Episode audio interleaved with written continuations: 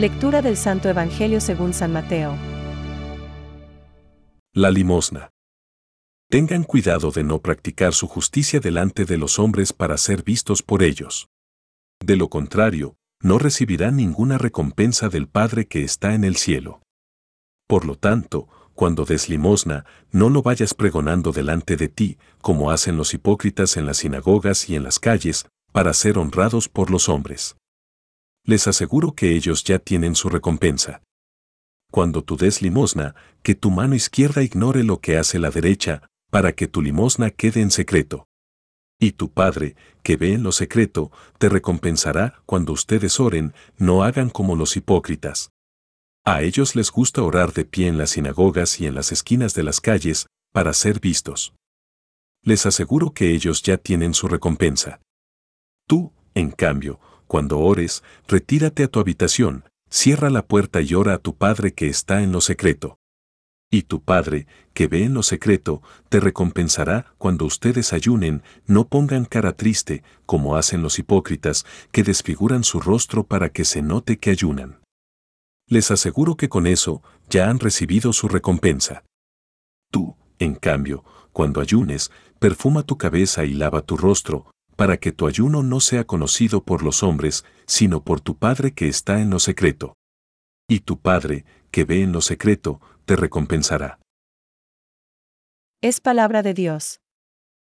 Te alabamos, Señor. Reflexión. Cuidad de no practicar vuestra justicia delante de los hombres para ser vistos por ellos. Hoy, Jesús nos invita a obrar para la gloria de Dios, con el fin de agradar al Padre, que para eso mismo hemos sido creados. Así lo afirma el Catecismo de la Iglesia. Dios creó todo para el hombre, pero el hombre fue creado para servir y amar a Dios y para ofrecerle toda la creación. Este es el sentido de nuestra vida y nuestro honor. Agradar al Padre, complacer a Dios.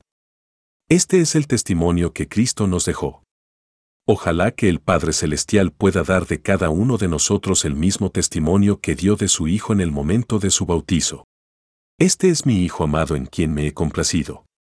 La falta de rectitud de intención sería especialmente grave y ridícula si se produjera en acciones como son la oración, el ayuno y la limosna, ya que se trata de actos de piedad y de caridad, es decir, actos que, per se, son propios de la virtud de la religión o actos que se realizan por amor a Dios. Por tanto, cuidad de no practicar vuestra justicia delante de los hombres para ser vistos por ellos. De lo contrario no tendréis recompensa de vuestro Padre Celestial. ¿Cómo podríamos agradar a Dios si lo que procuramos de entrada es que nos vean y quedar bien, lo primero de todo, delante de los hombres? No es que tengamos que escondernos de los hombres para que no nos vean, sino que se trata de dirigir nuestras buenas obras directamente y en primer lugar a Dios no importa ni es malo que nos vean nosotros. Todo lo contrario, pues podemos edificarlos con el testimonio coherente de nuestra acción. Pero lo que sí importa, y mucho, es que nosotros veamos a Dios tras nuestras actuaciones.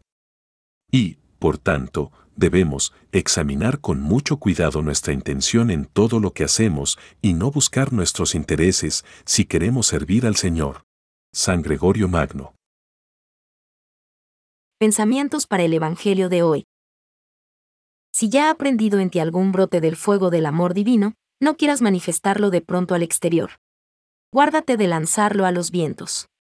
Mantén cerrado el horno, para que ni se enfríe ni pierda calor. San Carlos Vero Umio. Toda expresión penitencial solo tiene valor a los ojos de Dios si es signo de un corazón sinceramente arrepentido. La verdadera recompensa no es la admiración de los demás, sino la amistad con Dios. Benedicto XVI.